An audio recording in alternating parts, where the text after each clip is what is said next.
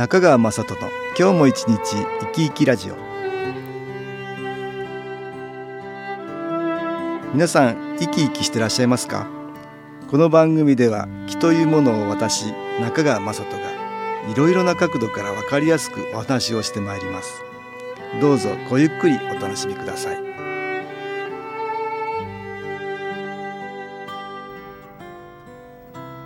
中川雅人の今日も一日生き生きラジオ。この番組は気のある生活あなたの気づきをサポートする株式会社 SAS がお送りします。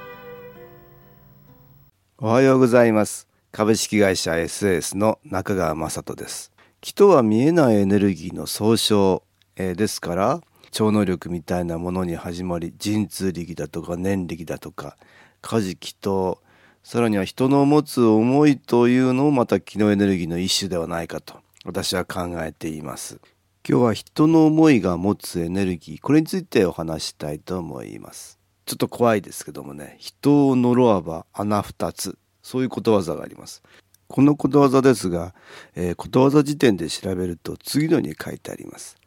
幕末の共済百図という絵に人を呪い殺すために藁人形に釘を打ちつける牛の国参りをした女に対して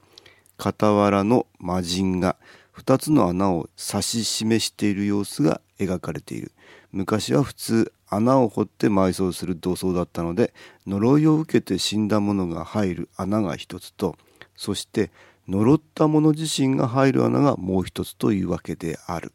そんな風に書いてあるんですね。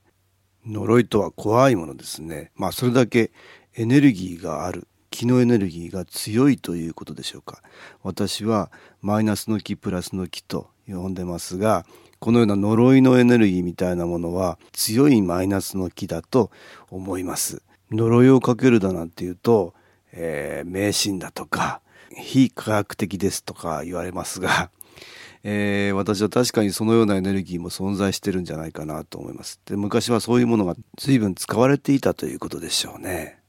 このことわざは強いマイナスのエネルギーが存在するということともう一つそのような強いマイナスのエネルギーを使うと自分もその反作用のエネルギーを受けて死ななければならなくなると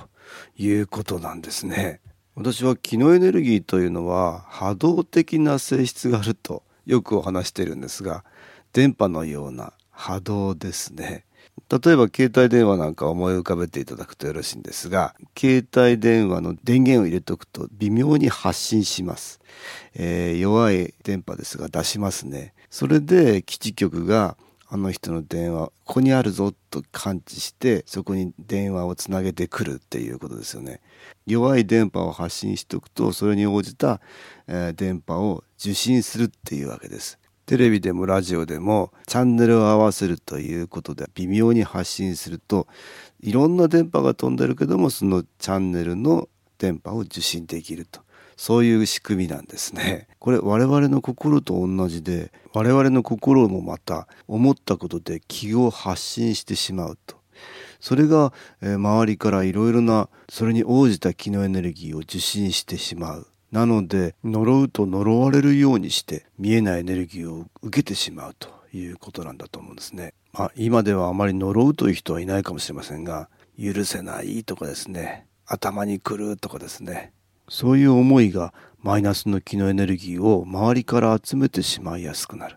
どんどん、まあ、マイナスの気のエネルギーの影響で体にダメージが出てくる可能性があるということだと思うんですね。えー、また逆に考えるとプラスの気となる心を持てばプラスの気が集まるということが言えますので、まあ、例えば他人の幸せを祈る心を持てばプラスの気が集まってきてその人自身も幸せになれるということでしょうね。自分が幸せになりたいから、まあ、他人の幸せを祈るのでは本末転倒ですが、まあ、見返りを期待することなく、まあ、プラスの心をたくさん持ちたいものです。それでは音楽に気を入れた CD 音気を聴いていただきましょう。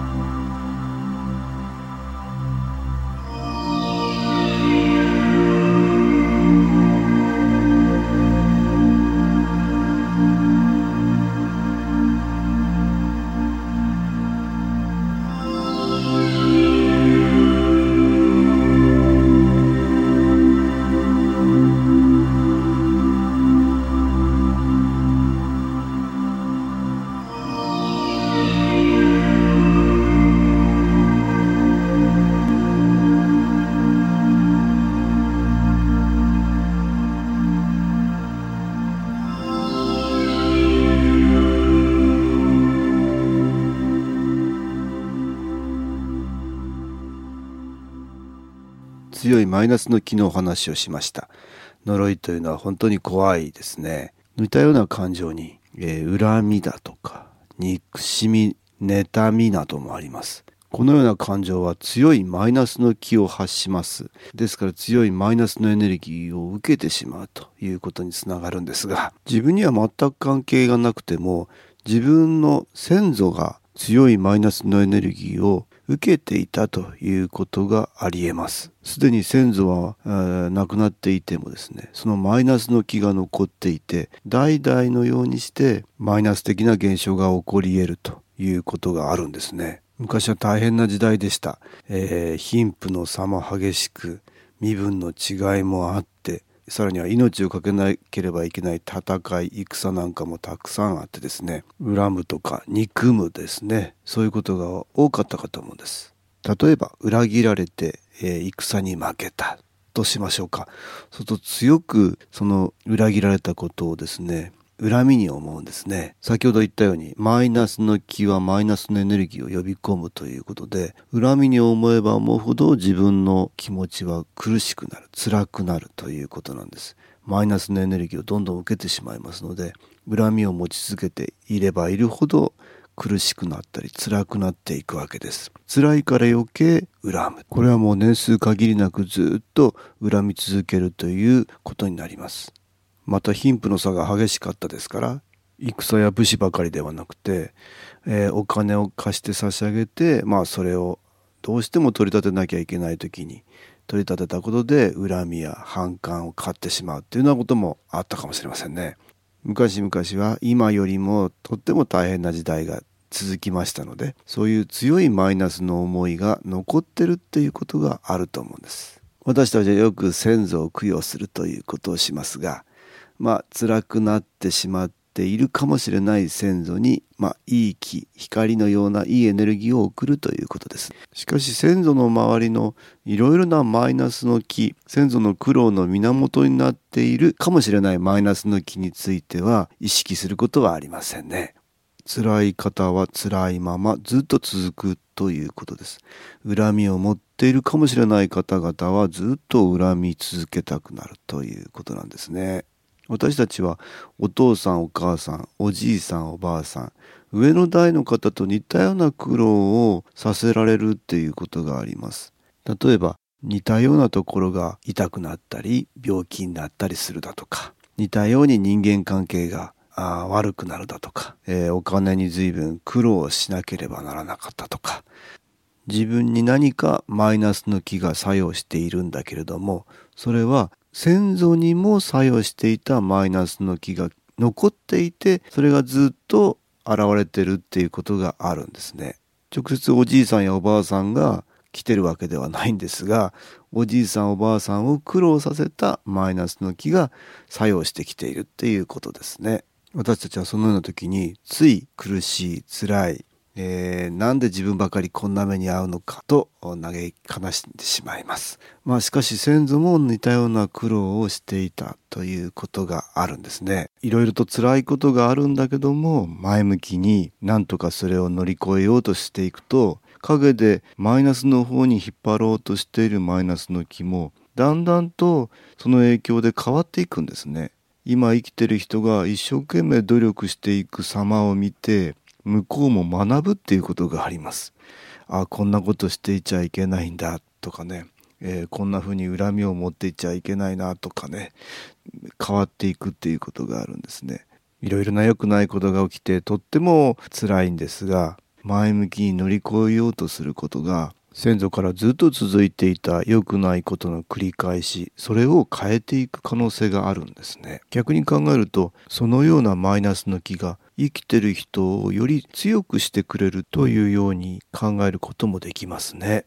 まあ、実際にはなかなか大変なことが多い時にはどうしても前向きになれないということがあります。そういう時にまあ新機構の機能エネルギーは、えー、どんどんと光を送るようにしてそういう方々に届くんですね。光が届いていくと辛い気持ち苦しい気持ちはだんだん和らぎ気持ちが変わりやすくなるということなんですね。ですからまあ辛い時に気を受けるっていうこと新機構を受けるっていうことはその人を楽にするっていうことばかりではなくその根本となっているいろいろなマイナスの気そこに光が届いていてさらにはご先祖みたいな方々も楽にするっていうことにつながるわけですね。呪いだとか恨みだとか憎しみだとかすごくなんか怖い感じがする、えー、マイナスの木ですがよくこういうものにはお祓いをするということがあるかもしれませんね。そこに来ているものを払いのけるということです。払いのけられたマイナスの木は辛い気持ちのまま何も変わらない何も変われないということです。これは本来の解決方法ではないんじゃないかなと私は思うわけです。どんなに強いマイナスの思いを持ったマイナスの木でもそれが楽になっていくことでかえってこちらに感謝してくれるということがあるんですね。それは強力な味方です。私は守護霊さんが増えていく上だとお話しすることもあるんですが、新機構を受けることでそういうことも可能になるんですね。ですので皆さんいろんな方に気のエネルギー新機構を受けていただきたいなと思うんです。株式会社 SS は東京をはじめ札幌名古屋大阪福岡熊本沖縄と全国7カ所で営業しています。私は各地で無料体験会を開催しています。4月23日火曜日には東京池袋にある私どものセンターで開催します。中川雅人の「気の話と気の体験」と題して開催する無料体験会です。新気候というこの気候に興味のある方はぜひご参加ください。ちょっと気候を体験してみたいという方体の調子が悪い方ストレスの多い方運が良くないなという方気が出せるようになる研修講座に興味のある方自分自身の気を変えるといろいろなことが変わります。気は目に見えるものでも科学で測定できるものでもありません。体験して徐々に理解が深まるものです。そのきっかけにしていただけると幸いです。4月23日の火曜日午後1時から4時までです。住所は豊島区東池袋1-30-6池袋の東口豊島区役所のすぐそばにあります。また SS のウェブサイトでもご案内しております。お気軽にお問い合わせください。お待ちしております。